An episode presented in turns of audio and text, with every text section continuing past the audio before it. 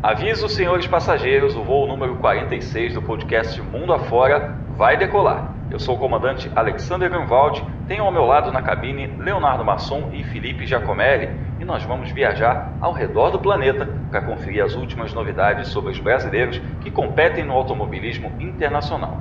Seja muito bem-vindo e aproveite a viagem.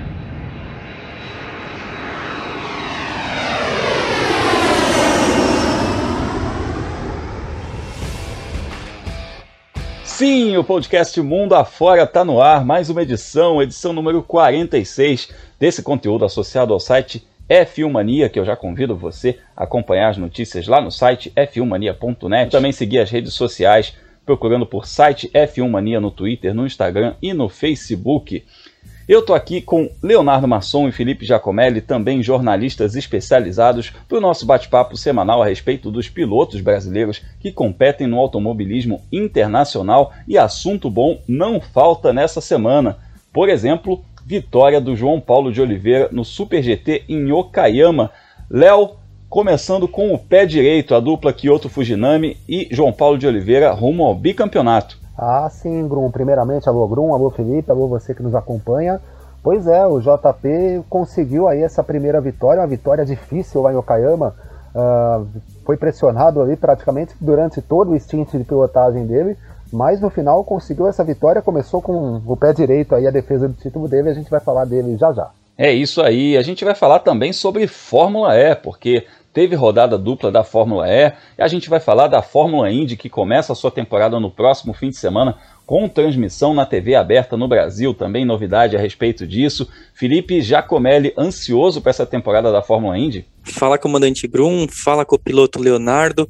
Esse fim de semana que finalmente né, o automobilismo americano volta para valer, a gente já teve um pouco a NASCAR, agora a Fórmula Indy em um ano histórico, né? Porque a gente fala que histórico são três jovens pilotos, né? Começando um tal de Roman Grosjean, um tal de Scott McLaughlin, que fez, ganhou tudo na Austrália, e um tal de Timmy Johnson, esse não é tão conhecido assim, ganhou sete títulos de só da NASCAR até agora. E é claro, a gente tem três pilotos brasileiros que vão competir, e a gente vai falar um pouco deles logo mais. É isso aí, três bons pilotos brasileiros que vão disputar inclusive as 500 milhas de Indianápolis e a gente está muito ansioso para isso, porque vai ser muito legal a gente ter três feras nos representando no oval mais famoso do mundo. Ainda vai ter Superbike, Super TC2000, Fórmula Regional Europeia, by Alpine, enfim, tem um cardápio bastante variado aí para a gente falar sobre pilotos brasileiros no automobilismo internacional. Então, aperte seus cintos porque está começando mais um podcast Mundo Afora. Simbora viajar!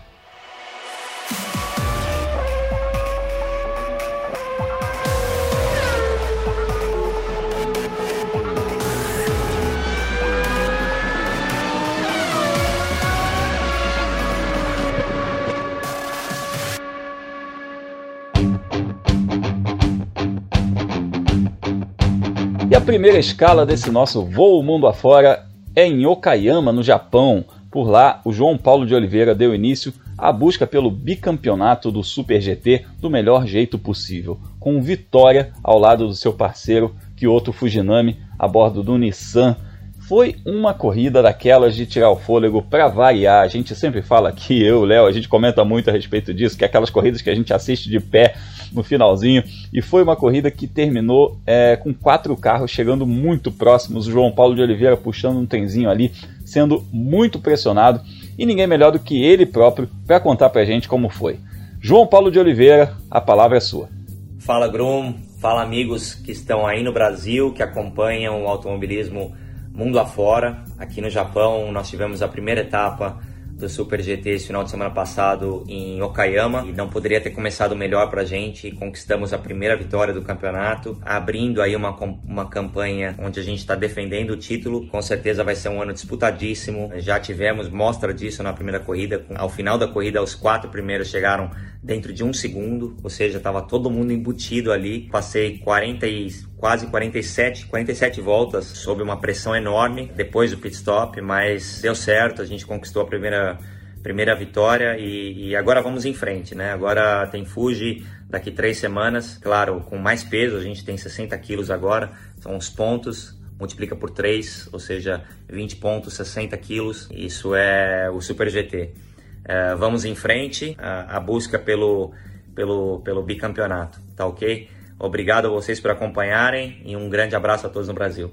Valeu, JP, sucesso aí nessa temporada. Você é, vindo aí desse título na classe GT 300, né, que, que veio com uma ótima evolução a partir da metade da temporada do ano passado. É, e agora começando com o pé direito, né, uma situação diferente, vai levar lastro desde o começo da temporada. E muito bacana, né, Léo? O, o, João Paulo, é, só lembrando aí para quem está nos ouvindo, o João Paulo que é campeão da Fórmula 3 japonesa, campeão da Super Fórmula, que é, na época chamava Fórmula Nippon ainda, e agora é campeão do Super GT em 2020, começando com o pé direito rumo ao bicampeonato e uma situação muito diferente do que a gente viu no ano passado.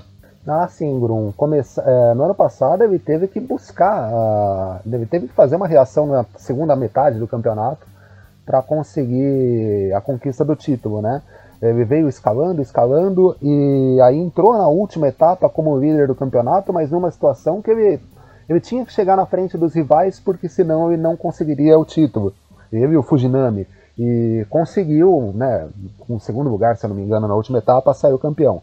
Uh, começar a temporada vencendo é sempre muito melhor. Uh, vou usar um chavão aqui, é difícil você se manter o tempo inteiro na liderança, mas é muito melhor você começar uh, na liderança.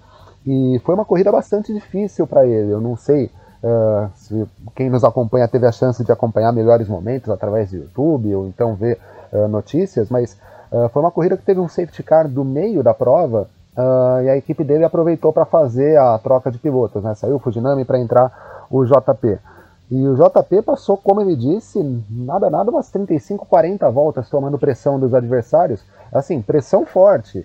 Uh, se você olhar o resultado final, a última volta, você tem três, quatro pilotos muito próximos dele atacando. Ele precisou se defender para conseguir essa vitória. De qualquer forma, ele ganhou a corrida, uh, começa bem a defesa do título e já dá aquela como a gente costuma dizer no futebol, já dá aquele recado, né? Tipo, eu sou o campeão e vou fazer de tudo para conseguir né, me manter nessa condição. Já deu um cartão de visita bom para os adversários. Daqui três semanas tem corrida de novo, né? Mas a primeira impressão dele nessa temporada é muito melhor do que foi na temporada passada, ainda que ele tenha saído com o título. É, eu diria que no futebol, em qualquer esporte também, né? Você chegar, chegar chegando naquele cartão de visita, ó, eu, eu tô aqui, eu vou disputar esse campeonato. E é um campeonato muito forte, né, Felipe? A gente fala sempre sobre isso. O, o, a classe que o João Paulo corre no Super GT, porque são duas classes, né? A GT 500 e a GT 300.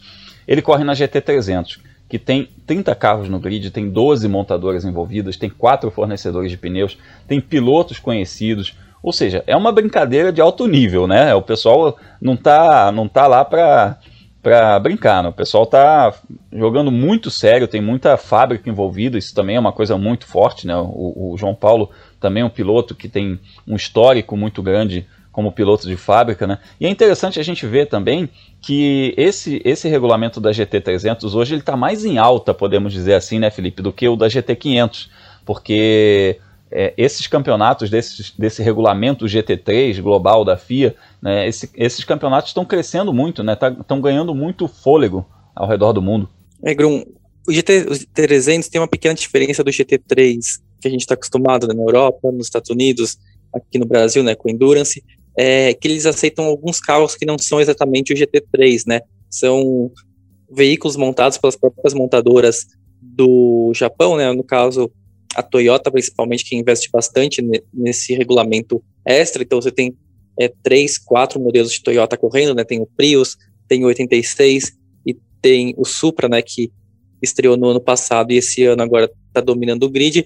E é justamente nesse cenário que é o principal adversário do João Paulo de Oliveira, porque a Toyota colocou bastante dinheiro nas equipes que inscrevem né, seus carros e eles dominaram a pré-temporada. Tanto que o João Paulo de Oliveira começou o ano falando que a expectativa para o Kayama era pontuar, né, marcar o maior número de pontos possíveis, porque ali não era um ponto forte da Nissan, né, a Nissan que é a montadora que ele defende.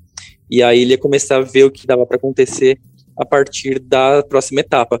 Só que aí teve o safety car, né, que o Léo falou, e olha que, e olha que curioso, né, o safety car foi um determinou muitas corridas no ano passado, né? Como tem essa questão do lastro, Ano passado tinha muitos pilotos que eram para estar lá atrás, né? não só na GT300, como na GT500 também.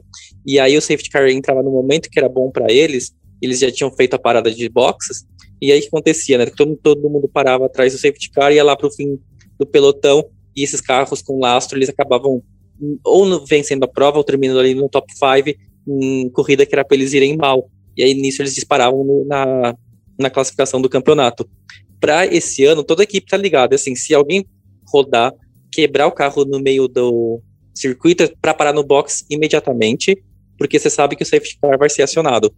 E não é que realmente aconteceu isso em Okayama, foi todo mundo pro box, só que não tem espaço no box suficiente para 30 carros né, da GT300 e mais os 15 da GT500. E aí os carros, em vez de pararem retinho, né, como a gente está acostumado ver nos campeonatos normais, em todos no mundo inteiro, eles precisam parar meio que, sabe quando você entra para recolher para os boxes, meio assim de lado? Sim, vira, vira aquele negócio, estacionamento de beira de praia, né? Isso, exatamente. Os carros estão fazendo isso no, no, Super GT. Mas olha só, o, na equipe do, do João Paulo de Oliveira, o box atrás dele era, não tinha nenhuma equipe, porque era o box de, dedicado da Nissan, que a Nissan fazia o, o suporte que eles dão para as equipes clientes dele. E o box na frente também não tinha ninguém. Então, quando todo mundo precisou embicar, né, entrar no estacionamento de beira de praia, como você falou, o Kyoto Fujinami pôde fazer a parada normalmente. João Paulo de Oliveira entrou no carro e aí eles assumiram a liderança que o João Paulo conseguiu manter até o fim da corrida, né? Melhor para ele que a vitória veio e agora na, no ponto fraco deles já veio a vitória, né? E falando sobre a GT500 que você falou é verdade, assim, é, é um, é um o Super GT percebeu o problemão que eles se meteram agora, porque o regulamento da GT500 é o regulamento do DTM até o ano passado, né, aquele Class 1. É que o DTM agora foi pro GT3. Então ninguém mais está correndo de Class 1. Então basicamente o Super GT desenvolveu um regulamento que caiu assim no colo dele naquela naquele sonho de convergência, né, com a categoria alemã e que não vai acontecer mais. O que eu fico muito feliz é que o GT, o GT3, enfim, GT300, GT500, enfim, o GT está é, tá cada vez mais forte nos campeonatos ao, ao, redor do mundo, né? Existiu uma corrente aí hum, algumas décadas atrás aí muito forte pelos protótipos, depois pelos carros de turismo e o, o, GT ficava meio correndo em paralelo, né? E hoje em dia o GT ele tem uma importância muito grande dentro do automobilismo mundial e a gente vê isso acontecendo, inclusive com pilotos de ponta, com pilotos, com as montadoras tendo pilotos oficiais e tudo mais. É muito bacana isso. A gente tem um grande exemplo, inclusive, né? Augusto Farfus, piloto da BMW, que, que, muitos anos defendendo a BMW, ganhou 24 horas de Dubai, ganhou 24 horas de Nürburgring, ganhou duas vezes as 24 horas de Daytona, campeão mundial do, do GT Intercontinental Challenge. É, tem o Daniel Serra, que venceu o Le Mans pela Ferrari, é piloto oficial da Ferrari, vai disputar o Mundial de Endurance. Então é muito, é muito importante esse cenário para o mercado do automobilismo, que o GT seja forte também, né? Não só as categorias de fórmula, de monopostos, mas que o GT seja muito forte, tenha muito fôlego. Isso é muito importante para o automobilismo como um todo, como um mercado. Então é muito bacana a gente ver brasileiros andando muito bem. É o caso aí do João Paulo de Oliveira, que já é um veterano, já está aí, só no Japão já está aí há uns 15, 16 anos radicado por lá. E é um piloto que ainda tem muita lenha para queimar e a gente está vendo, né? Está andando muito bem. Então, só para a gente completar aqui esse assunto sobre o Super GT, a próxima rodada é no primeiro fim de semana de maio em Fuji. O campeonato vai até novembro, então a gente ainda vai falar muito dele por aqui. Vou repassar rapidinho aqui o campeonato. Ó. Okayama em, em abril, abrindo a temporada agora, né? Depois em maio vai para Fuji. Ainda em maio, no, no, último de, no último fim de semana de maio, tem Suzuka. Em julho, Moteg. Em setembro, Sugo. Em outubro, Autópolis. Em novembro, Moteg e finalzinho de novembro, quase dezembro, Fuji de novo para fechar o campeonato. Certamente vai ser um campeonato eletrizante. A gente vai ficar aqui de olho e vai falar muito sobre o João Paulo de Oliveira no Super GT. Deixamos a Terra do Sol Nascente e partimos agora rumo à Europa.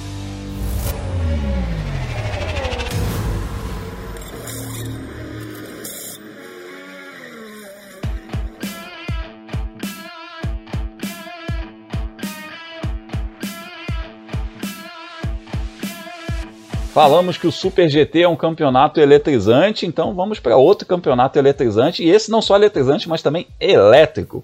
As ruas de Roma receberam a segunda rodada da Fórmula E no último fim de semana, uma rodada dupla que não foi aquela que a gente gostaria para os brasileiros. Né? A gente lembra o que está acontecendo no mundo nesse momento, então lembra todo o, o, o, vulto de incerteza que tem em torno do, do, do, campeonato da Fórmula E, porque é um campeonato, como a gente lembrou no episódio passado, que a gente falou aí sobre essa etapa, que corre é, grande parte das suas provas em pistas de rua, então sofre evidentemente com essa coisa de ter que estar na rua. E agora foi a segunda rodada dupla, ou seja, a terceira e quarta etapas lá em Roma, depois de duas etapas lá em Diriá, na Arábia Saudita. E não foi uma rodada assim tão proveitosa em termos de resultado para os brasileiros, né? Foi muita luta, mas pouco resultado. O de Graça beliscou a vitória no sábado, liderava, mas acabou abandonando a corrida por quebra e faltando cinco minutos ali para o fim, uma pena. E no domingo outro abandono, mas dessa vez por conta de uma batida com Sebastião Boemi, que tomou apenas 5 segundos de punição. Para mim, ficou barato. Então a gente vai começar ouvindo o Lucas de Graça, que brigou aí pela vitória, para saber por ele como foi a corrida lá em Roma. Fala, Lucas! Fala pessoal, hoje foi um dia muito produtivo. Lideramos o primeiro treino classificatório, largamos na segunda fila e dominamos a corrida até cinco voltas do final, onde teve uma quebra mecânica no carro e a gente acabou abandonando a prova, a corrida nas mãos. A vitória saiu por entre os dedos. Mas o automobilismo é assim, a gente precisa manter a cabeça erguida, trabalhar ainda mais e ir para cima que a gente ainda vai trazer essa vitória para o Brasil. É isso aí, escapou pelas mãos, escapou pelos dedos, como ele falou, Léo. Essa foi por pouco, hein? principalmente no sábado. Né? A gente não viu o Lucas vencendo ano passado, né? o Lucas que tem historicamente grandes resultados na Fórmula E, mas parecia que ele já ia quebrar a zica logo de cara, né? Infelizmente não deu. Ah, faltou muito pouco, Grum, faltou pouquíssimo. Uh, a corrida do sábado foi muito agitada, né? Quem teve a chance de assistir, uh, foi uma corrida que a gente teve ali no finalzinho o, o o Verne e o de Graça disputando a vitória, né? O de Graça fez uma ultrapassagem bonita em cima do Verne, deu a impressão que iria para a vitória, e aí ele teve esse problema. Mas além dos dois, a gente teve toque na largada uh, entre dois candidatos à vitória, teve muita briga no pelotão intermediário também, né? Brigas ferrenhas, né? Dois, três carros dividindo curva. Sim, a corrida foi super agitada, foi uma das, né, uma das melhores corridas da Fórmula E aí em um bom tempo. E, mas falando do de Graça, é, uma coisa que ele comentou no final de semana, e comentou aí no áudio, é, a Audi vai ganhar corrida nesse ano. Pelo desempenho que ele teve uh, lá em Roma, principalmente nessa primeira prova, a Audi vai ganhar corrida. Agora, o carro parece que falta um pouco de confiabilidade. No domingo ele foi tirado da prova pelo Buemi, não tem que falar, uh, e voltou a ter o problema de largar de trás. Mas no sábado ele largou um pouquinho mais na frente e conseguiu primeiro contando com problemas dos adversários, depois com uma ultrapassagem que ele fez com o Verne, uh, a, era uma corrida que ele venceria, não fosse o problema que ele teve. Eu tenho para mim, apesar do Verne ter comentado que tinha ainda condições de atacar o de graça no final da prova, mas eu tenho para mim que o de graça partiria para a vitória ali. Uh, então, como ele disse, uh, é ruim sair sem pontos, mas é melhor que ele saia 100 pontos com um carro mostrando um bom desempenho, um bom ritmo, e que por conta de algum problema, ou no domingo a, a batida, né, um fator externo, uh, tenha tirado ele da corrida, do que, pelo, do que se o carro fosse ruim. Se o carro fosse ruim, ele não poderia brigar por nada. Uh, o carro sendo bom, aí parte dele fazer a parte dele, e a equipe né, trabalhar bem nas estratégias para poder brigar na frente, quem sabe conseguir essa vitória. Eu acho que ele ainda ganha a corrida nesse ano, nessa temporada. É, eu também acho, eu também acho. Inclusive, Felipe, lembrei agora daquela temporada que eu acho que foi a de 2018, né, que ele quebrava, quebrava, quebrava, quebrava, que a Audi estava com problema no inversor, se eu não me engano. E aí quando eles resolveram esse problema, o, o carro começou a voar, né? E o Lucas terminou como vice-campeão. É, ele, ele chegou sem chance de título, mas ele chegou, acho que em quarto ou quinto e acabou como vice-campeão. É, de repente pode acontecer alguma coisa desse tipo, né? Bruns, lembra quando a gente começou a falar da Fórmula E neste ano? Que a gente ficava com aquela dúvida, né? será que a Audi realmente vai se empenhar nesse último ano que é da categoria? Eles já anunciaram que vão sair? Ou será que eles vão meio que, tipo, só cumprir tabela? A nossa aposta aqui foi que são alemães e que vão até o fim, né? que vão, vão cumprir até o fim. Esse foi o primeiro e, obviamente, vai ser o último, né? Também o carro da Audi totalmente desenvolvido dentro né, da montadora, sem é, terceirizar nenhuma, nenhuma questão da produção do, do, do carro em si, também né, do, do motor elétrico. E se mostrou um carrão, né, por enquanto. O René Rast já tinha dado muito bem na Arábia Saudita e agora foi a vez do Lucas de Graça brigar pela vitória. A gente fica na expectativa de acontecer justamente isso, de a partir de agora esse bom resultado em Roma começar a se repetir nas próximas etapas do campeonato. Uma coisa que a gente vai, vai ser muito interessante a partir de agora é todas as corridas que a gente vai ver são em pistas meio que inéditas, né? Porque claro que a gente não sabe como que vai ser a segunda metade da, da temporada, mas Valência nunca teve corrida ali, né? Teve treino, mas corrida para valer nunca aconteceu. Estão falando que vai ter uma etapa em Puebla, né? Que é um circuito roval, né? Que tem no México, que vai substituir o Hermanos Rodrigues. Hermanos Rodrigues está sendo campo de vacinação no México, então não está tendo é, atividade esportiva por lá. E Mônaco vai ser o, a pista completa, que também nunca foi usada pela Fórmula E. Então, meio que todo mundo vai começar do zero, ou sem muita noção do que vai ter na pista, e nisso a Audi, que já se mostrou que é um belo carro, né? É, pode fazer toda a diferença. E sabe para quem pode ser bom esse fato de estar tá começando no meio do zero? Para o Sérgio Sete Câmara, porque ele é um estreante, né? Ele fez lá a última, aquele festival de velocidade em Berlim, né? Seis provas em nove dias, é, mas era uma pista só, por mais que fosse sentido contrário, é, com chicane, sem chicane, enfim, fizeram três pistas diferentes, mas era o mesmo local. E ele está conhecendo as pistas, ele está andando pela primeira vez em todas as pistas aí, andou pela primeira vez lá na Arábia Saudita, agora andou pela primeira vez em Roma, já fez um quarto lugar na, na segunda prova do ano em Diriá e andou bem também agora nesse fim de semana, apesar de ter largado muito lá atrás, né? Ele teve problemas na primeira corrida, fechou em 16, mas teve um problema ali, um pico de energia é, uma, que acabou sendo comprometendo totalmente a corrida dele. E no domingo ele largou na penúltima fila e terminou em 12 segundo, que é aquele, aquele famoso mineiramente, né? Ele foi lá é, comendo pelas beiradas e ele conseguiu é, conquistar posições. Só que o resultado não foi suficiente para pontuar, realmente precisa largar um pouco mais para frente na Fórmula E e com esse carro da Dragon é muito difícil. A equipe ainda não estreou o carro novo e então a gente sabia que ele ia ter um pouco de dificuldade, mas tendo pistas novas, tendo situações novas, pode ser aí que coloque-se as cartas na mesa e que o Serginho possa fazer um bom trabalho. Vamos, vamos ouvir o Sérgio Sete Câmara, então, sobre essa etapa lá de Roma, sobre o EPRI de Roma. Fala, Serginho! E aí, pessoal, final de semana concluído aqui em Roma. Hoje teve a corrida do domingo. Infelizmente não foi uma corrida boa pra gente.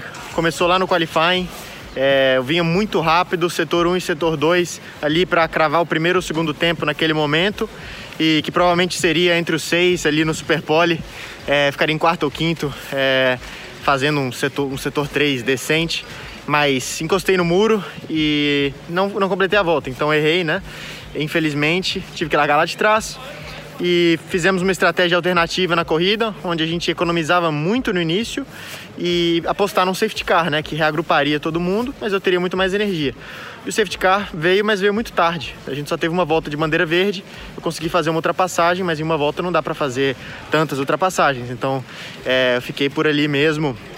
Finalizei em 12 segundo, talvez 11 primeiro, perto dos pontos, mas muito porque também teve, teve batidas e tal, né?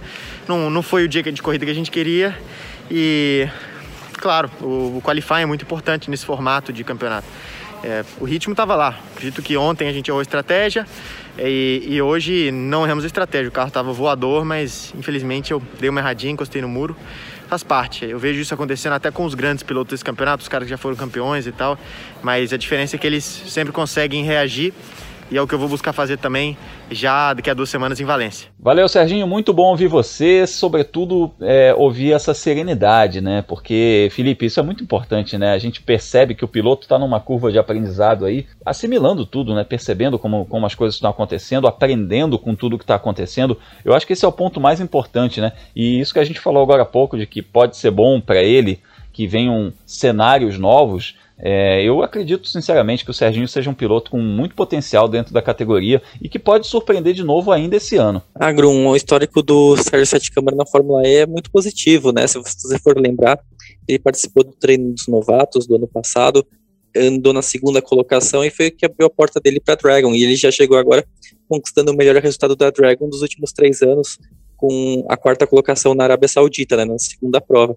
Então é alguém que tem muitas chances de crescer dentro da categoria.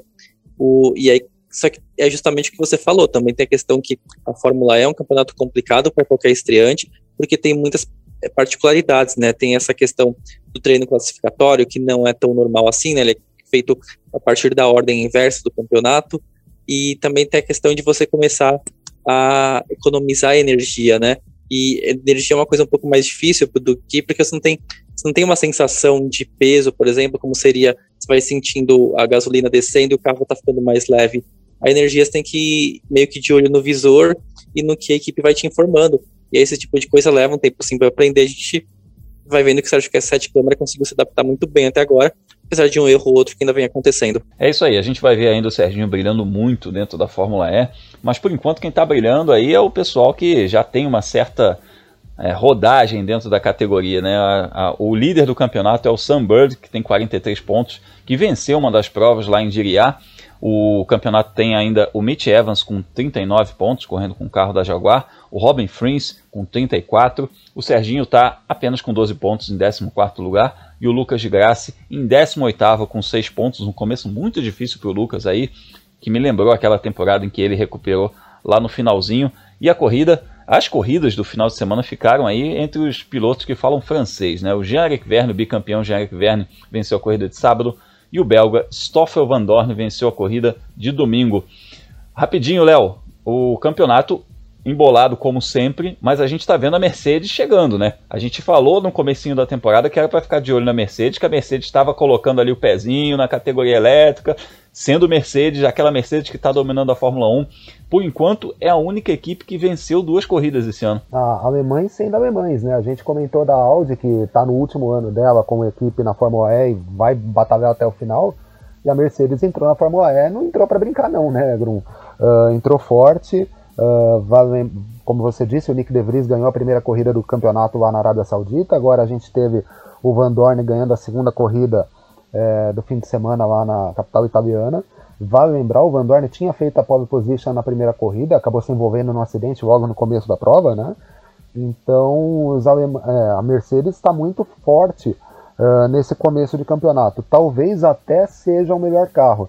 O que dá impressão para a gente, Grum, não sei se é o que vocês acham também a Mercedes tem o melhor carro. A Jaguar, e o campeonato mostra isso, com o Sam Bird e Mitch Evans na, nas duas primeiras posições, a Jaguar parece ter os melhores pilotos nesse início de campeonato, mas a Mercedes aparentemente tem o melhor carro. Então vai ser interessante ver essa sequência. Será que o Nick De Vries vai ser mais constante? Será que o Van Dorn vai conseguir mais constância? Uh, o Bird e o Mitch Evans vão manter esse ritmo desse início de campeonato? Vai ser bastante equilibrado. E a Audi eu acho que pode chegar nesse, nesse grupo também, é, o que complica é que o começo do campeonato do, do de e mesmo do Rast, né, o do Rast foi um pouquinho melhor, mas é um começo de campeonato abaixo dessas duas equipes. Então tem tudo isso para a gente ver aí nesse, na sequência da temporada da Fórmula E. Eu sei que a temporada vai ser é muito boa, tem muita coisa para acontecer ainda, inclusive porque é uma temporada que a gente ainda não sabe quando vai terminar. Pois é, ainda não tem a confirmação do calendário todo, a gente não sabe nem quantas corridas serão, a categoria está trabalhando muito, a organização está trabalhando muito para conseguir formatar um calendário aí, para a gente ter um calendário pelo menos aí até o mês de maio, a gente até a confirmação de todas as etapas, mas ainda não aconteceu isso, então a gente não sabe quantas corridas nós vamos ter, mas a gente sabe que a próxima rodada vai ser uma rodada dupla, a próxima etapa vai ser uma rodada dupla de novo, e vai ser lá em Valência nos dias 24 e 25 de abril, tá pertinho, duas semanas, lá no Autódromo Ricardo Tormo, que como a gente mencionou aí, é o autódromo que recebe os testes de pré-temporada da Fórmula 1, não é aquela pista como o pessoal que, que acompanha MotoGP, por exemplo, é, conhece, né? Porque eles fazem umas chicanes, eles fazem algumas coisas para diminuição de velocidade, né? Faz um traçado um pouquinho menor, mas é um traçado muito interessante que pode gerar uma corrida muito boa também. Então estou ansioso para esse campeonato da Fórmula E, principalmente por esse componente do pessoal não, não poder cozinhar muito, sabe? Ter que, ter que decidir logo, porque pode ser que não tenha muita, muita lenha para queimar ainda, tem que resolver logo o campeonato, porque talvez não tenha muita corrida pela frente. Então vamos retornar para nossa viagem aqui. A próxima parada é a América do Norte. Então vamos embora, vamos decolar.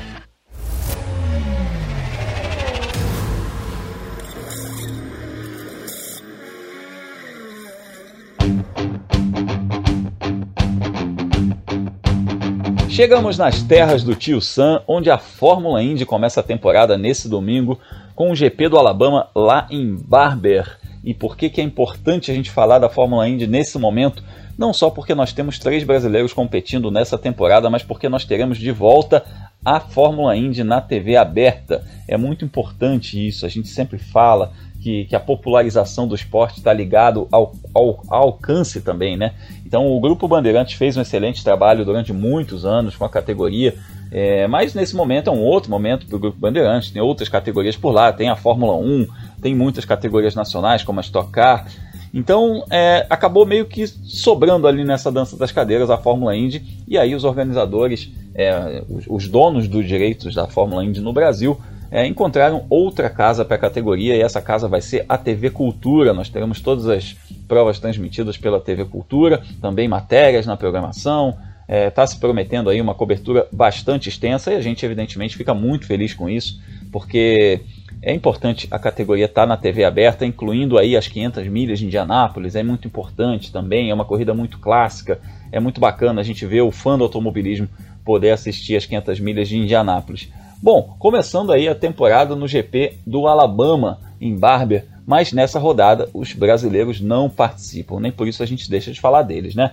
Porque na semana passada, Tony Canaan, Pietro Fittipaldi e Hélio Castro Neves estiveram presentes nos testes da categoria em Indianápolis, né? O Canaan foi o único deles a marcar tempo no primeiro dia de testes, na sessão liderada pelo Conor Dale.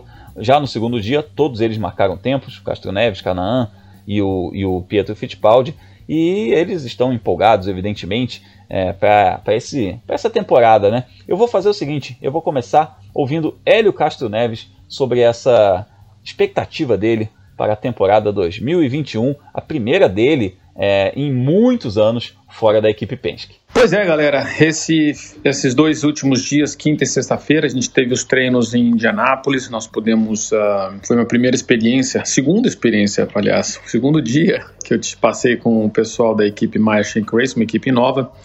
E foi muito legal, foi bacana. A gente testou várias situações, é, conhecendo o carro primeiro, né, os, os tipos de asa que a gente precisa, enfim, todos os números que a gente precisa ter para quando chegar no mês de no mês de maio a gente já ter essas, esses dados, essas informações, poder assimilar e aí ter um plano de, de estratégia para o mês de maio para que a gente possa aí estar tá lutando e brigando e estando rápido, né? Que essa é, a, é o mais importante, estando rápido, tem que entrar na corrida primeiro. E, e, foi bem legal. Então, tem uns acertos que tem que fazer, algumas coisinhas normal, como qualquer empresa nova, qualquer colégio novo, quando você entra, é tudo, você vai aprendendo de todas as maneiras, o processo que eles têm, a maneira de pensar, a maneira de, é, é, de reagir, enfim. Então foi muito legal. Então, agora, próximo teste só em dia 16 de maio, que vai ser a semana das 500 milhas. Então, enquanto isso, a gente vai estar tá aí bem ligadinho na, né, nas, nas outras corridas, pelo menos entendendo como o esquema dessa equipe nova vai, vai nos ajudar a, a lutar pela vitória. A no, a mais uma, quem sabe, aí a próxima 500 milhas de Indianápolis. Valeu?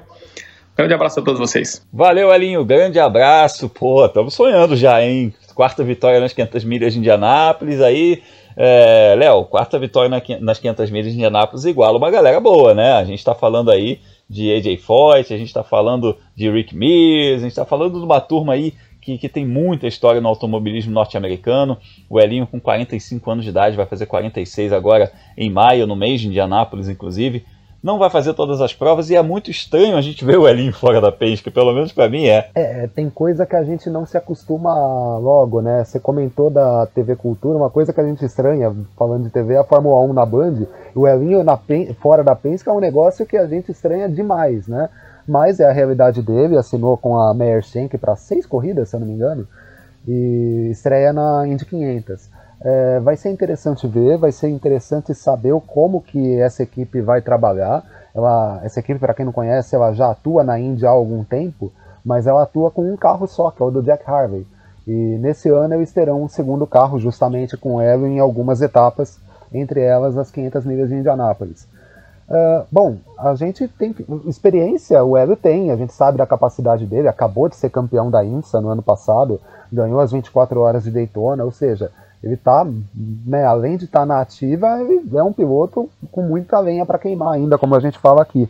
A questão é como que vai ser esse trabalho com a equipe. A gente sabe que a Mary Shank, apesar de ser uma equipe até com alguma tradição nos Estados Unidos, ela também está envolvida na IMSA, mas ela não é uma equipe ainda tão experiente de Indy e vai ter um segundo carro agora, então é tudo novo, como eu disse, como, né, uh, precisa se acostumar com a equipe, precisa se acostumar com o engenheiro e tal.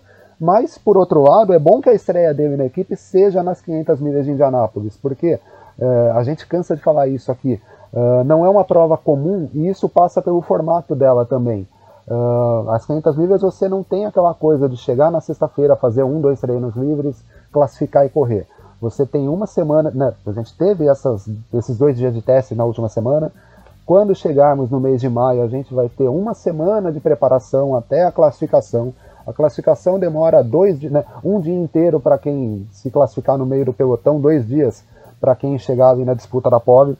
Depois ainda tem o Carb Day na sexta-feira com mais um pouco de mais um período de pista, né, acho que uma hora de pista para o piloto se adaptar, e aí sim a gente tem a corrida, que é uma corrida longa, 800 km, é, né, é uma corrida gigante. Então o Hélio vai ter tempo para se preparar e de repente, para essa corrida específica, se colocar em condição de brigar, quem sabe aí com a Andretti, com a Penske, com a Ganassi. Não é tão simples assim como a gente tenta passar, mas a ideia é essa: tempo de preparação para tentar essa vitória em Indianápolis e começar bem a trajetória dele com a Merchen que ele tem e capacidade para isso também. Vamos ver como que o que, que ele apronta aí nessa estreia dele na, na equipe nova. A gente está muito na torcida aí, obviamente, por todos os brasileiros, mas eu, eu quero ver o Elinho andando bem fora da Penske, sabe? É aquela história, a gente viu o Elinho muitos e muitos anos na Penske, mais de 20 anos correndo na equipe Penske, ele vestiu a equipe, né?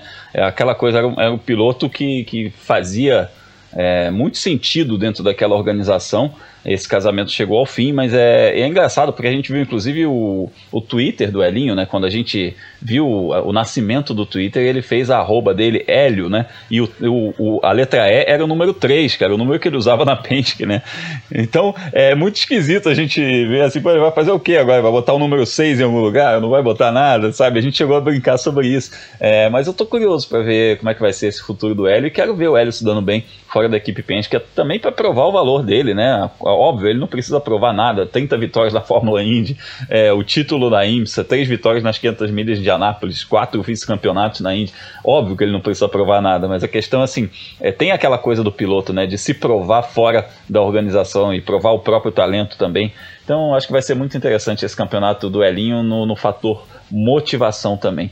E quem está muito motivado, sem dúvida, é o Tony Canaan, porque o Tony, outro piloto veterano, 45 anos também, que está de volta à equipe Ganassi. Ele andou aí alguns anos na equipe Foyt, um pior carro do grid, estava numa, numa situação em que a gente falava, pô, fim de carreira do Tony, que pena, andando no carro ruim, né? Um cara que ganhou tanta coisa, ganhou tanta corrida, ganhou as 500 milhas de Indianápolis em, em 2013, e isso porque ele tinha liderado aí o equivalente a mais de uma a mais de uma corrida inteira em número de voltas lideradas antes de vencer essa corrida, foi campeão da categoria em 2004, é, e o Tony agora está de volta à equipe Ganassi. E olha que situação legal. Ele vai dividir o carro com o Jimmy Johnson, que é um desses estreantes aí. A gente vai falar daqui a pouquinho desses estreantes é, badalados que chegaram aí à categoria esse ano. E um deles é o Jimmy Johnson, sete vezes campeão da NASCAR.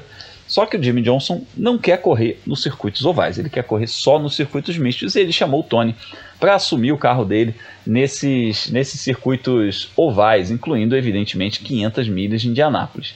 E aí a gente lembra que o Tony Canan também vai competir nesse ano na Stock Car. Ou seja, o Tony vai ter 24 corridas de Stock Car em, em 10 finais de semana, em 10 datas, e além dessas corridas na Fórmula Indy. Vai ter que virar a chavinha, vai ter que é, acelerar muito, vai ter que se adaptar muito, mas é um piloto muito experiente. E eu conversei com o Tony Canan para saber exatamente como é que vai ser essa maratona de corrida aí, como é que ele vai, como é que ele vai encarar tudo isso em 2021. Fala um pouquinho desse, dessa vida dupla que você vai ter nessa temporada, né? porque são configurações muito diferentes. Cara, na verdade é uma vida tripla. Não sei se vocês sabem, eu também vou correr na categoria do Tony Stewart, que chama SRX, com um carro de NASCAR. Eu nunca tive uma diversidade tão grande na minha carreira. Eu vou guiar três carros completamente diferentes. Foram 23 anos de Fórmula Indy guiando uma coisa só. Como conciliar? Não sei te falar agora, cara. Vai ter o botãozinho aqui, Stock Car, é Fórmula Indy, é SRX. Vai ser uma coisa que eu vou ter que trabalhar, uma coisa nova para mim, é mais um desafio que eu vou ter esse ano. As viagens também, é, eu, eu pelos meus, eh, em termos de contrato, eu tenho que morar nos Estados Unidos.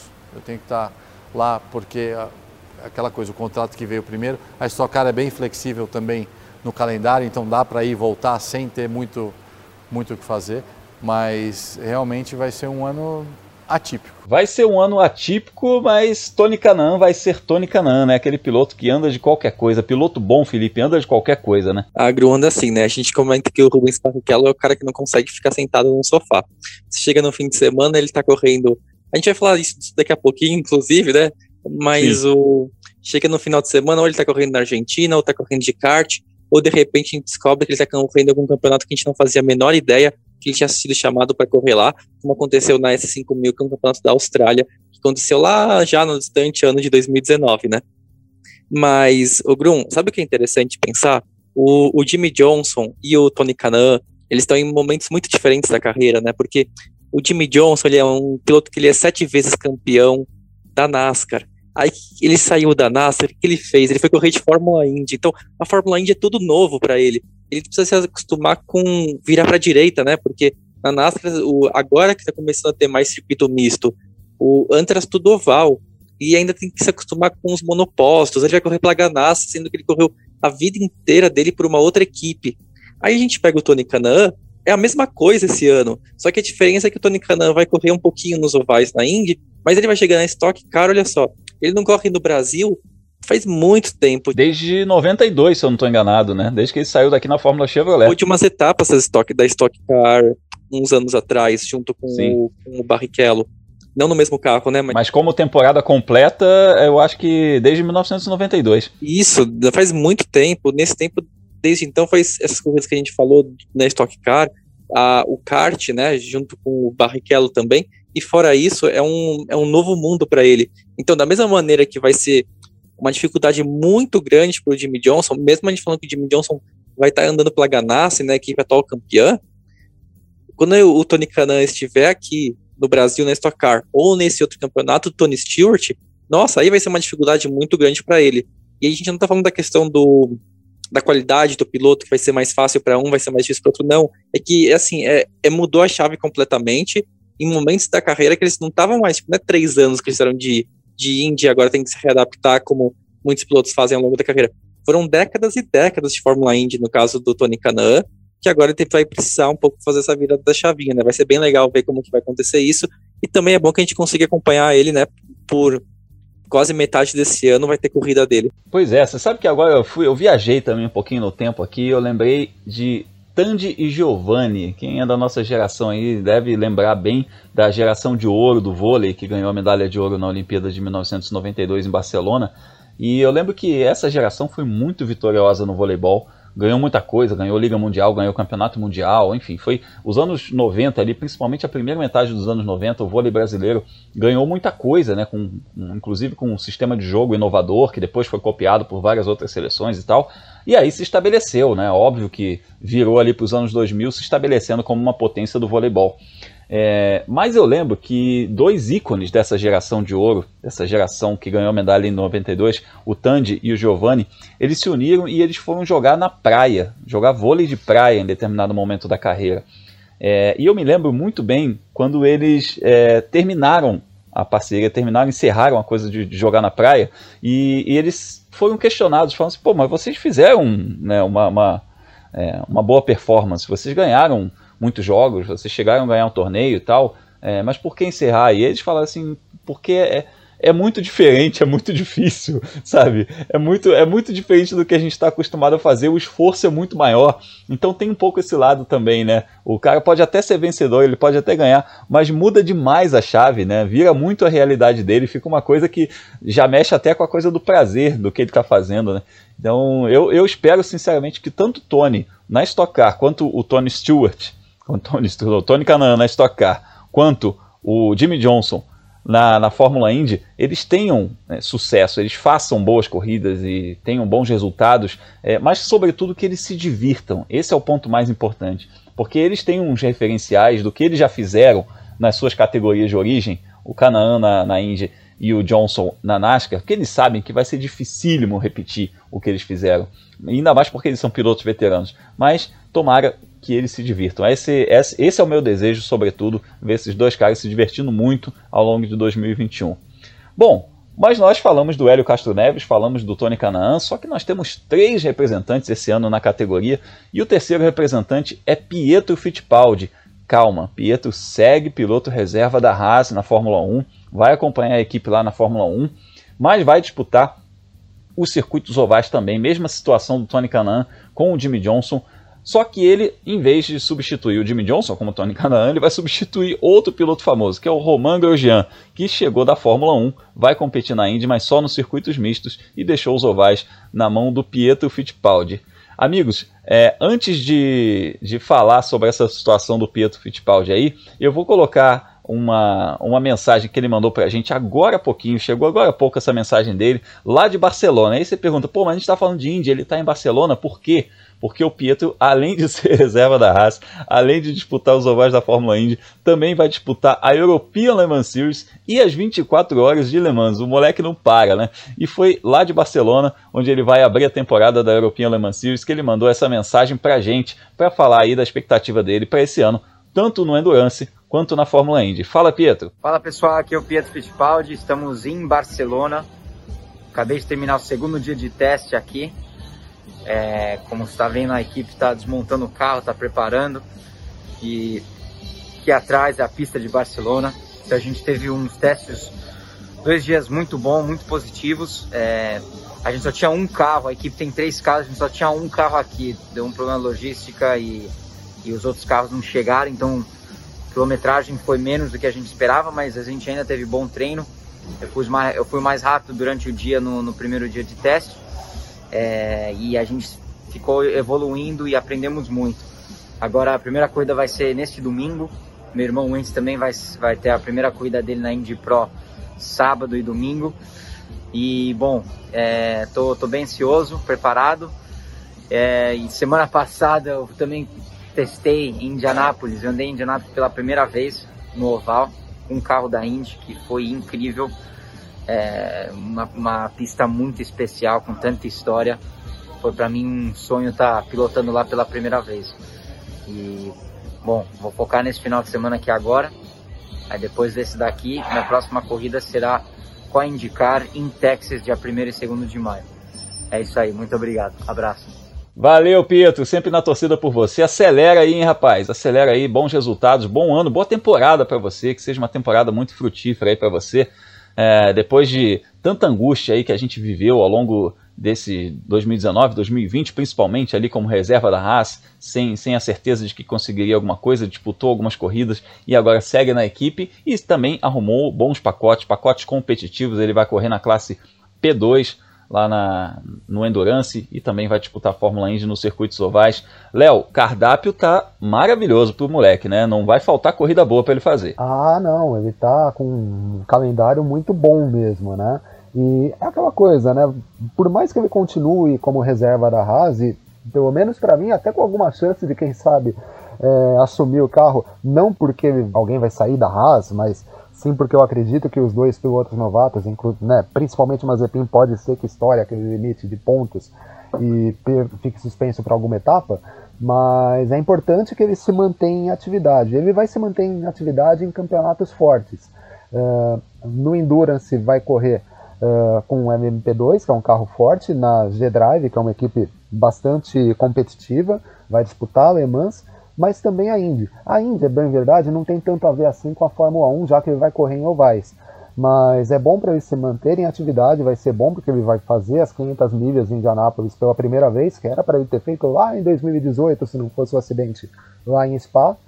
E é bom também pelo seguinte, pode ser, eu acredito que ele já tem algum tipo de entrosamento com o Grosjean.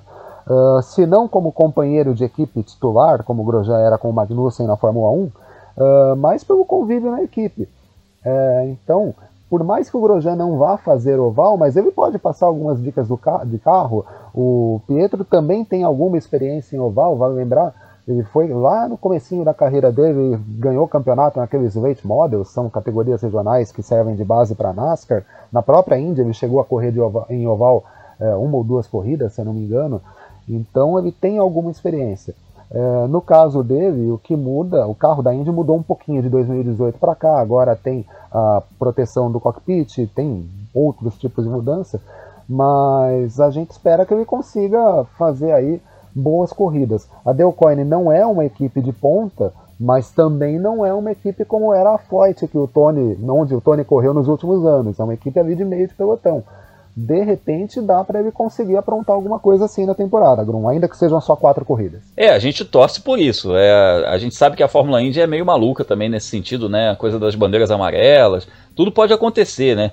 Por mais que a gente tenha um domínio aí de Penske, Ganassi, às vezes a Andretti, que ganham aí vai 80, 90% das corridas numa temporada, a gente sabe que na Indy tudo pode acontecer. Então beliscar ali um pódio, de repente até uma vitória, é, não é uma coisa tão impossível assim. A gente torce para o Pietro Fittipaldi se adaptar rapidamente. Ele tem esse sangue aí, né? Ele, ele é nascido no, nos Estados Unidos, inclusive, então ele tem essa, essa veia de, de gostar do automobilismo auto, norte-americano, entender o automobilismo norte-americano. Então acho que ele vai se adaptar muito rápido também à categoria e pegar logo a mão desse carro. Pois é, se a Fórmula Indy está abrindo a temporada nesse fim de semana no Alabama, suas categorias de acesso também e a molecada que corre no Road to Indy já entra na pista aí nesse fim de semana, incluindo dois brasileiros. A gente vai falar aí sobre eles muito ao longo da temporada, porque a gente fala muito da molecada rumo à Fórmula 1, rumo à Fórmula Indy, não só dos pilotos que já estão em grandes categorias, e um dos pilotos para a gente ficar de olho nesse ano, que a gente tem, obviamente, explicando mais uma vez, são três categorias rumo à Fórmula Indy. Começa pela USF 2000, vai para a Indy Pro, depois para a Indy Lights e aí sobe para a Fórmula Indy. A gente tem um brasileiro na USF 2000, que é o Kiko Porto, pernambucano Kiko Porto, que vai para sua segunda temporada completa. E na Indy Pro a gente tem uma novidade, Enzo Fittipaldi, que veio da Europa, veio da Fórmula 3, correndo lá como preliminar da Fórmula 1, piloto da academia da Ferrari, etc. Agora muda sua carreira para os Estados Unidos rumo à Fórmula Indy. E aí, galera, aqui é o Enzo Fittipaldi. Neste final de semana eu vou ter a minha primeira rodada é, na Indy Pro 2000 em Barber Motorsports. Eu tô pronto, eu tô preparado. Até hoje a gente fez três dias de teste, foram bem positivos. A gente está com ritmo bom, a gente foi melhorando o carro e estamos tamo competitivo, isso que é o mais importante. Então vai ser um, um ano difícil. É, tem pistas, basicamente todas as pistas eu não conheço, então pista de rua, ovais, e nesse campeonato tem pilotos com muita experiência, pilotos vindo da Europa. É, vai ser um grid de, é, de 17 carros, então um grid grande e vai ser muito bom. Eu tô, tô pronto e, e é isso. Muito obrigado e eu conto no apoio de vocês. Um abraço. Felipe, quais as expectativas que a gente pode colocar em cima do Enzo nessa mudança que não deixa de ser uma mudança radical? Brum, o Enzo está numa situação um pouco complicada. Qual que é? Ele vai correr por uma fusão, uma união assim entre a equipe RP, que é uma equipe italiana, que foi a campeã da Indy Pro de 2019 com o Kyle Kirkwood, eles dominaram aquele campeonato, junto com a Andretti. A Andretti dispensa apresentações, é a grande equipe da, da Indy Lights, e que na Indy Pro também tem indo muito bem, né? No passado eles contaram com o piloto canadense chamado Devin De Francesco, eles brigaram pelo título até ali as etapas finais, acabaram derrotados, mas o, o desempenho foi muito bom ao longo do ano. Então a expectativa é que o, Pie, o desculpa, é o Enzo, uh, olha só, a gente fala tanto Fittipaldi que eu já estou até confundindo quem é quem, né? Isso porque a gente falou de Fórmula Indy, né? Ainda tem o Emerson Fittipaldi que ganhou duas vezes as 500 milhas de Indianápolis, ou seja, falou de Indy, falou de Fittipaldi, tem história, né? Nossa, tem Christian Fittipaldi também, a gente falou do Emerson Fittipaldi também Emerson Fittipaldi Jr., numa da, dos episódios do podcast, aí o meu cérebro já tá dando curto-circuito, já tá parecendo até o Grosjean rodando. Não, brincadeira, gente. É, o Enzo Fittipaldi, ele vai buscar ser o primeiro piloto dos últimos quatro ou cinco anos a tentar ser campeão da Indy Pro sem ter passado pela USF 2000. É, essa é uma tarefa que está ficando cada vez mais complicada, porque a qualidade dos pilotos que estão vindo da USF 2000 está sendo muito grande, né? Se a gente for olhar quem passou pelos últimos anos, o próprio Kyle Kirkwood, que acabei de falar dele, o Rinos VK, o Oliver Askew, que no ano passado correu pela McLaren na Indy. Então, o, o, tá ficando mais difícil, né? Você vir da Europa e dominar como os pilotos faziam antigamente. O último que conseguiu fazer isso foi o Santiago Rutia, que não chegou na Indy. Ele conquistou o vice da Indy Lights e ficou no meio do caminho para você ver como essa dificuldade está crescendo ano após ano. Mas, de qualquer jeito, o, o pacote e o equipamento dele né, é muito bom da RP com o Andretti, então a expectativa é ver que ele brigue pelas primeiras colocações, talvez não agora em Barber, mas com certeza ao longo do ano, e brigue ali pelo título no fim do ano. É isso aí, a gente fala inclusive do, já que você falou da, US, da USF 2000, rapidinho, Léo. Kiko Porto, é, décimo colocado no campeonato do ano passado, mas perdendo algumas etapas, né? Mas um piloto que ganhou corrida, fez pole position. Dá para ir mais longe em 2021? Ah, o que a gente espera é que ele brigue em cima, né, Grum? Uh, como você disse, ano passado, ele, apesar de a gente olha na tabela e fala, poxa, décimo colocado, né? Mas ele perdeu algumas. Ele perdeu uma rodada tripla por conta de ter pego o Covid-19, perdeu uma das etapas por conta de problema de visto.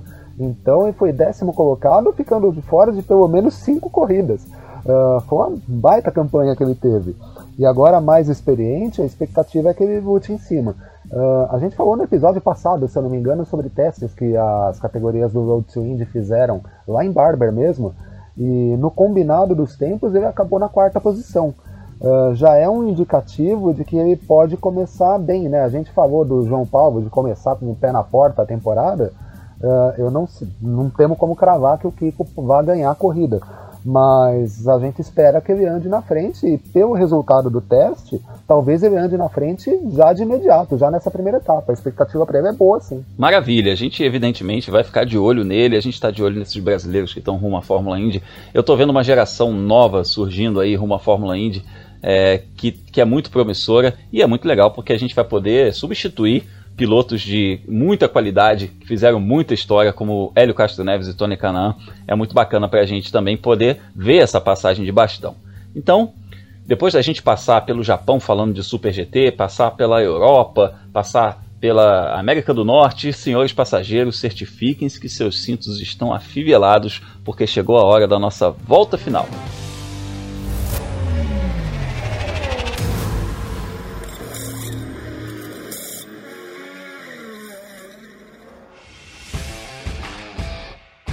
Nessa nossa volta final, a gente dá um giro pelo noticiário do automobilismo e do motociclismo internacional para falar dos pilotos brasileiros. E a nossa primeira escala é na Espanha, onde rolou a etapa de abertura do Superbike espanhol, que é um campeonato super competitivo, que tem pilotos com passagem pela MotoGP, pelo Mundial de Superbike, pilotos de vários países. E o Eric Granado estreou nesse campeonato, ele que continua correndo na Moto E, viu gente? Não, não deixou a Moto E, o campeonato de motos elétricas da, da FIA, ele da FIM, perdão, ele continua competindo lá na Moto E, mas ele está correndo também no espanhol de Superbike. Ele fez uma ótima primeira corrida, mas sofreu uma queda, acabou na nona posição, estava andando lá em segundo, e essa corrida determina a ordem de largada da segunda prova, então ele largou em, em nono lugar na segunda prova e terminou no pódio, fez várias ultrapassagens, inclusive em cima do atual campeão e chegou em terceiro lugar. As duas corridas foram vencidas pelo Jorge Torres, que é o atual campeão da Moto E, aliás, inclusive categoria que o Eric está correndo,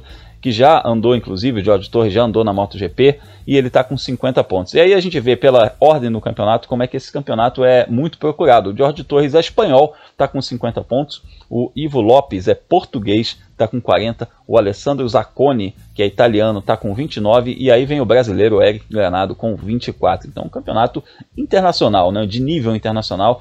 Então, vai ser muito interessante ver o Eric andando por lá. Vai evoluir muito como piloto. A próxima etapa vai rolar nos dias 15 e 16 de maio em Navarra. E se você quiser ver essas corridas, o Band Esportes está transmitindo essas provas, sempre rodadas duplas, sábado e domingo de manhãzinha. Você acompanha lá no Band Esportes com a narração do Celso Miranda.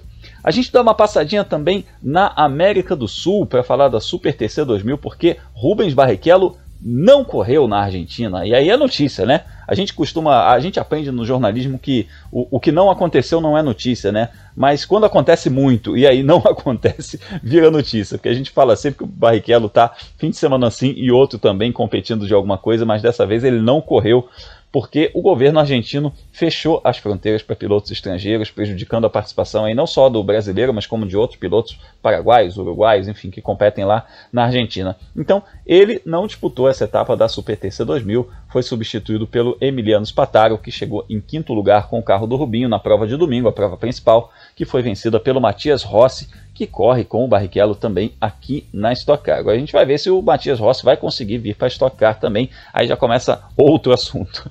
A gente vai ver se o Rubinho consegue dar sequência a essa a esse campeonato na Super TC 2000 e também na Top Race, já que ele corre em dois campeonatos na Argentina.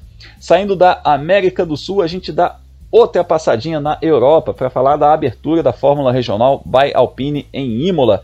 Ufa, Fórmula Regional Europeia by Alpine, ficou longo esse nome, porque é a fusão de dois campeonatos, né? A Fórmula Regional, que foi aquela que o Gianluca Petekoff foi campeão, com a Fórmula Renault, aquela que o Caio Collet foi o vice-campeão, a Renault virou Alpine e os campeonatos se fundiram e virou a Fórmula Regional Europeia by Alpine. Nós temos dois é, representantes nesse grid nesse ano de 2021. Gabriel Bortoleto, que vem da Fórmula 4, ganhou corrida, foi quinto colocado na Fórmula 4 italiana, e o Dudu Barrichello, que vem dos Estados Unidos, foi vice-campeão da USF 2000, uma das categorias do Road to Indy, e agora faz a sua estreia na Europa.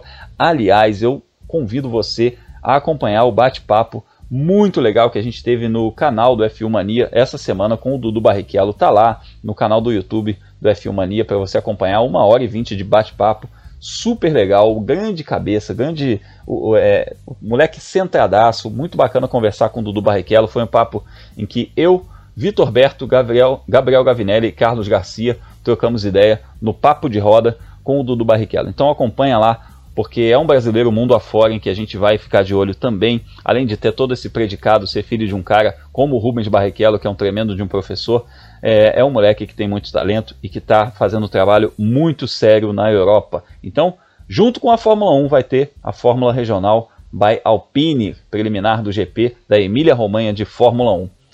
O, mais um voo concluído com sucesso, então é hora da gente se despedir. Léo, a gente se encontra nas redes sociais. Ah, sim, Bruno. Estamos nas redes sociais. É só procurar por Leonardo Marçom no Facebook, no Twitter, no Instagram. E a gente está comentando bastante aí. É, a gente fala bastante de tudo, mas também do mundinho das corridas. A gente vai ter bastante corrida nesse final de semana, né? Tem MotoGP, tem Fórmula 1, tem Fórmula Indy, tem NASCAR, ah, as categorias de base, enfim. A gente vai falar bastante aí de corrida ao longo do final de semana e de vários outros assuntos. Só me seguir uh, nas redes sociais, onde a gente também coloca é, o nosso um pouquinho daquilo que a gente produz tanto na F1 Mania quanto na revista Racing quanto no Fórmula Grum. E o Fórmula Grum, inclusive o canal Fórmula Grum, esse essa semana tem tanta corrida como o Léo falou que a gente fez um giro mundo afora pós fim de semana e um giro mundo afora pré fim de semana. Então tá no ar lá um giro mundo afora falando da vitória do João Paulo de Oliveira, falando dos brasileiros na Fórmula E, falando do Barrichello, falando do Eric Granado e tem outro é, entrando no ar agora nessa quinta-feira, falando sobre a Fórmula Regional é, by Alpine, falando sobre o Road to Indy e falando sobre os brasileiros na Fórmula Indy. Felizmente temos muito assunto para a agenda da velocidade, Felipe. Pois é, Grum, vou ter que começar a fazer a agenda daqui a pouquinho, senão não vai dar tempo de acabar até quinta-feira. Mas é, é bom, né? A gente quer justamente isso, muitas corridas para a gente acompanhar ao longo do fim de semana, né?